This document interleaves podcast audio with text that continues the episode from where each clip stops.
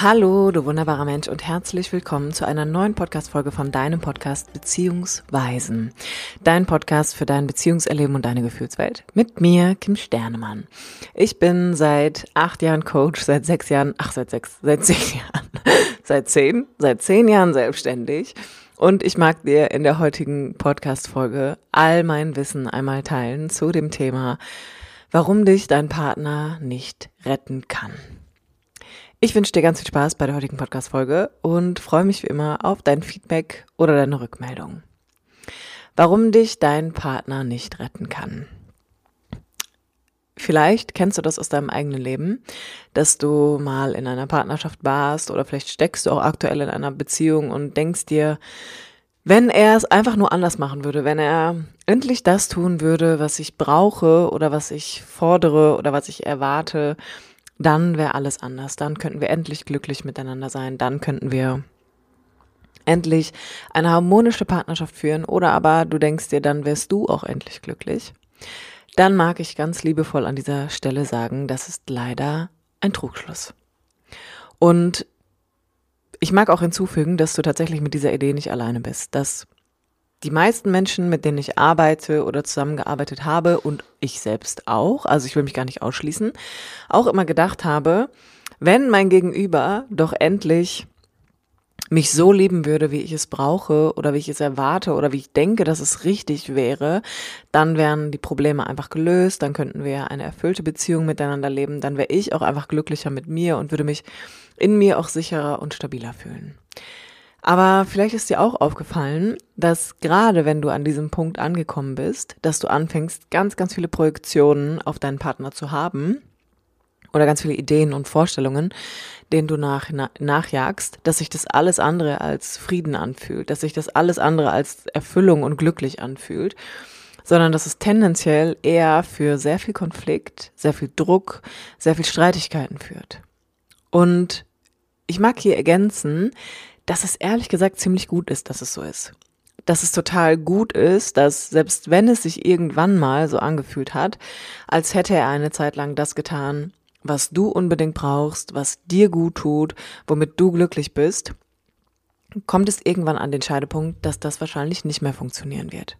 Und ich kann mich da nur wiederholen, es ist total gut, dass das passiert. Es ist total gut, dass das irgendwann komplett zusammenbricht und dass dieser Rahmen einfach nicht gehalten werden kann. Denn Regel Nummer eins, niemand kann dich retten, weil das niemandes Aufgabe ist, außer deine eigene. Und was meine ich mit, mit retten? Ganz oft gibt es diese Idee, dass eine Partnerschaft, wenn ich eine hätte oder sagen wir, wenn du eine führen würdest oder wenn sie endlich deinen Vorstellungen entsprechen würde, dazu beiträgt, dass du glücklicher bist, dass du sicherer bist mit dir, dass du stabiler bist mit dir, dass dein Leben sich erfüllter anfühlt. Und was man hier tatsächlich bedenken muss, ist, dass es in erster Linie eine riesengroße Projektion ist auf das Feld Beziehung. Und diese sehr starke und oftmals überhöhte Projektion führt einfach dazu, dass viel zu viel Aufmerksamkeit auf dem Beziehungsthema ist, dass viel zu viel Aufmerksamkeit auf den anderen gelegt wird und damit der Druck eigentlich meistens ganz klein und heimlich schon anfängt zu steigen, bis er dann irgendwann ins Unendliche exponentiell gewachsen ist und sich dann in vielen Streitigkeiten und Unzufriedenheiten nach außen trägt. Und spannend ist, und das mag ich dir an der Stelle einfach erklären, dass diese Idee von der andere muss so sein, wie ich ihn brauche, oder der andere ist dafür da, meine Bedürfnisse zu erfüllen, mir von den Augen abzulesen, was ich brauche, immer für mich verfügbar zu sein, mit mir ständig in Verbindung zu treten, eigentlich eine extrem kindliche Perspektive ist. Denn als Kind hätten wir so eine Bezugsperson gebraucht. Als Kind ist es für dich tatsächlich lebensnotwendig, dass du ein Gegenüber hast, also in dem Fall eine Mama oder ein Papa oder eine andere Bezugsperson, die in den ersten Jahren quasi dafür da ist, sich auf dich einzustimmen, in Kontakt mit dir zu stehen und deine Bedürfnisse zu erfüllen. Das ist, was tatsächlich in den ersten Jahren deines Lebens ein absolutes Muss gewesen wäre. Denn du kommst hier an und kannst ja irgendwie erstmal nichts in Anführungsstrichen, sondern Dein ganzes Sein ist darauf ausgerichtet, komplett so wie du bist, geliebt werden zu wollen und auch zu müssen, damit deine Bedürfnisse erfüllt werden und du in der Lage bist, dich gesund zu entwickeln.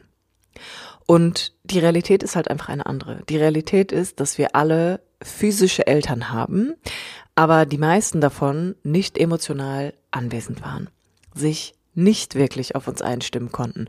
Warum auch immer, weil es früh eine Fremdbetreuung gegeben hat, weil sie selbst überfordert waren, weil sie vielleicht alleine waren, weil der Partner nicht mehr anwesend war, weil sie früh arbeiten gehen mussten und weil sie mit sich wahrscheinlich sehr, sehr häufig an innere Kapazitätsgrenzen gekommen sind in der Rolle der Mama oder des Papas.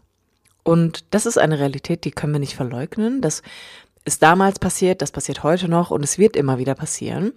Aber umso wichtiger, dass du bemerkst, hier und jetzt, wie du heute mit dieser Thematik in deiner Partnerschaft umgibst, wenn du an eine Kapazitätsgrenze kommst und innerlich bemerkst, du erlebst eine Not.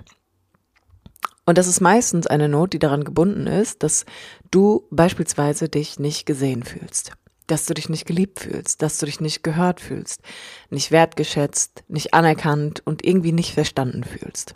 Und was dann passiert ist, dass bei vielen Menschen häufig dann so ein inneres Erleben von ich muss hier kämpfen ausbricht und der andere einfach eine riesengroße Projektionsfläche bietet. Die bietet er auch sowieso, weil, das ist auch ganz wichtig, jeder Mensch hat tagtäglich auf alle anderen Menschen Projektionen. Wir packen unser inneres Erleben, unsere Prägungen mit voller Wucht auf andere Menschen. Und das ist wichtig zu verstehen, weil damit wird klar, dass dein Erleben nicht subjektiv ist, sondern es ist, beziehungsweise es ist nicht objektiv, sondern es ist subjektiv. Es gibt keine subjektive, äh, mein Gott, es gibt keine objektive Realität. So. Die gibt es nicht, sondern jeder Mensch erlebt das, was er erlebt tagtäglich durch seine ganz eigene Filterung, durch seine ganz eigene Brille. Und diese eigene Brille hast du einfach auch in Beziehungen auf. Und durch diese Brille siehst du jetzt deinen Partner als denjenigen an, der vielleicht so ein bisschen der Verantwortliche in deiner Welt ist dafür, wie es dir geht, ob deine Bedürfnisse erfüllt sind, ob du deine Wünsche und Sehnsüchte lebst und ob es dir gut geht. Und natürlich, machen wir uns nichts vor, ist es so, dass wenn wir eine gesunde Beziehung führen, wir auch auf eine Art und Weise eine gesunde Abhängigkeit miteinander erleben. Das heißt, natürlich hängt dein Wohlbefinden auch davon ab, wie es dir in der Beziehung geht, wie dein Partner sich dir gegenüber verhält, welche Entscheidungen er trifft, die dann wiederum Konsequenzen für dich haben. Also, das müssen wir gar nicht schönreden oder kleinreden, sondern es ist ganz normal, dass in einer gesunden Abhängigkeit das auch Einfluss auf dich hat, dass du natürlich auch Konsequenzen emotional, wie auch immer, davontragen wirst, wenn dein Gegenüber bestimmte Dinge sagt, tut oder macht. Aber was ich hier meine ist, dass ich dich daran erinnern möchte, dass es niemanden auf der Welt gibt, der dir das Gefühl geben kann, sicher zu sein. Das ist nicht möglich. Das glauben wir immer und manchmal ist es auch so, dass wir denken, boah, das ist die erste Beziehung, die ich führe, in der ich mich wirklich sicher fühle, in der ich mich gesehen fühle, geliebt, gehört. Und irgendwann flacht dieses Gefühl dann ab. Und definitiv können wir innerhalb unserer Partnerschaft, wenn wir uns denn einmal mit den Beziehungsthemen auseinandersetzen und das für uns auch in der Beziehung relevante Themen sind, dazu beitragen, dass wir dem anderen eine Form von Verbindlichkeit gegenüber bringen, dass wir dem anderen eine Bereitschaft zur Verfügung stellen, gemeinsam diese Beziehungsthematik so zu gestalten, dass wir eine gesunde Struktur etablieren. Aber Fakt ist, dass es ganz, ganz wichtig ist, zu verstehen, dass wirklich niemand außer du selbst, und ich meine wirklich niemanden, niemanden, niemanden, niemanden, niemanden im Erwachsenenalter geben wird, der dir ein Gefühl von Sicherheit vermitteln kann. Das kannst du nur selbst, weil Sicherheit ist nichts, was du machen kannst, sondern das ist ein Zustand. Es ist ein innerer Zustand deines Nervensystems, was an dein Gehirn sendet, dass es keine akute Gefahr gibt. Und damit das hergestellt werden kann, muss mir erstmal klar werden, was ist denn eigentlich die Gefahr? Was ist denn hier die Bedrohung im Kontakt mit dem anderen? In welche Not komme ich denn? Wenn ich anfange, die Idee zu haben, der andere müsste dafür sorgen, dass ich sicher bin. Und das gilt es herauszufinden. Es gilt nicht auf Biegen und Brechen, den anderen dafür zu missbrauchen, dass du dich sicher fühlst, sondern es geht darum, dass du anfängst, die Beziehung zu dir zu erforschen, dich kennenzulernen, um herauszufinden, was bringt dich eigentlich innerlich in eine Not? Wie gehst du mit bestimmten Beziehungsthemen um? Wie verstoffwechselst, wie verstoffwechselst du die? Wie erlebst du das? Wie gehst du mit diesem Erleben um?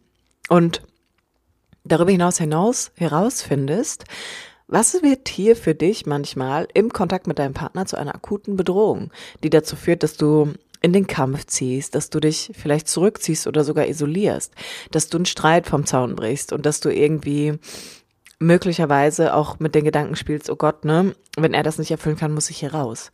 Nein. Sondern ich mag dich wirklich nochmal daran erinnern, in den meisten Fällen wird die Beziehung, die du führst oder die Beziehung, die du führen möchtest, durch deine eigene beeinflusst. Es geht gar nicht anders, weil du bist ja ein Teil davon. Und so wie du die Realität auf deine ganz subjektive Art und Weise erlebst, gestaltest du ja auch dein Leben auf deine ganz individuelle Art und Weise. Und das tust du natürlich auch im Beziehungskontext. Deswegen an dieser Stelle mag ich dir wirklich nochmal ans Herz legen, wenn du dir vielleicht schon länger wünscht, innere Ruhe zu erleben, Gelassenheit oder ein Gefühl von sicher sein können mit dir in deinem Körper, dass du dir dafür Unterstützung holst. Denn auch das kann ich nicht oft genug sagen. Es gibt Beziehungsthemen, die kannst du nicht alleine lösen. Du wirst an Grenzen stoßen. Und das sind häufig die Grenzen, wo die meisten Leute mit einer sehr autonomen Struktur dann anfangen zu sagen, ach komm, egal, vielleicht muss ich mich einfach nur mehr anstrengen, vielleicht muss ich mich einfach mehr zusammenreißen und anfangen, ihre eigenen Themen innerlich runter zu regulieren. Nein, sondern auch hier nochmal für dich der Appell, alles, was du fühlst, ist richtig. Nichts von dem, was du erlebst, ist falsch oder muss anders sein, sondern es gibt einen Grund, warum du fühlst, was du fühlst und dafür darfst du dir Unterstützung holen. Und ich stehe sehr, sehr gerne dir da zur Verfügung, wenn du dir da Hilfe wünschst. Alles dazu findest du in den Shownotes. Und ich mag auch nochmal sagen, ein gelungener Einstieg kann auch das Seminar am Sonntag sein, was ich gebe, zum Thema unglücklich vergeben. Und möglicherweise bist du aktuell nicht unglücklich vergeben, aber vielleicht warst du es mal. Und ich kann dir nur ans Herz legen, auch deine zukünftige, deine zukünftige Beziehung verbessern zu wollen, indem du anfängst, dich mit dieser gesamten Bindungsthematik mal auseinanderzusetzen. In diesem Sinne, ganz, ganz lieben Dank fürs Zuhören und bis zum nächsten Mal. Deine Kim.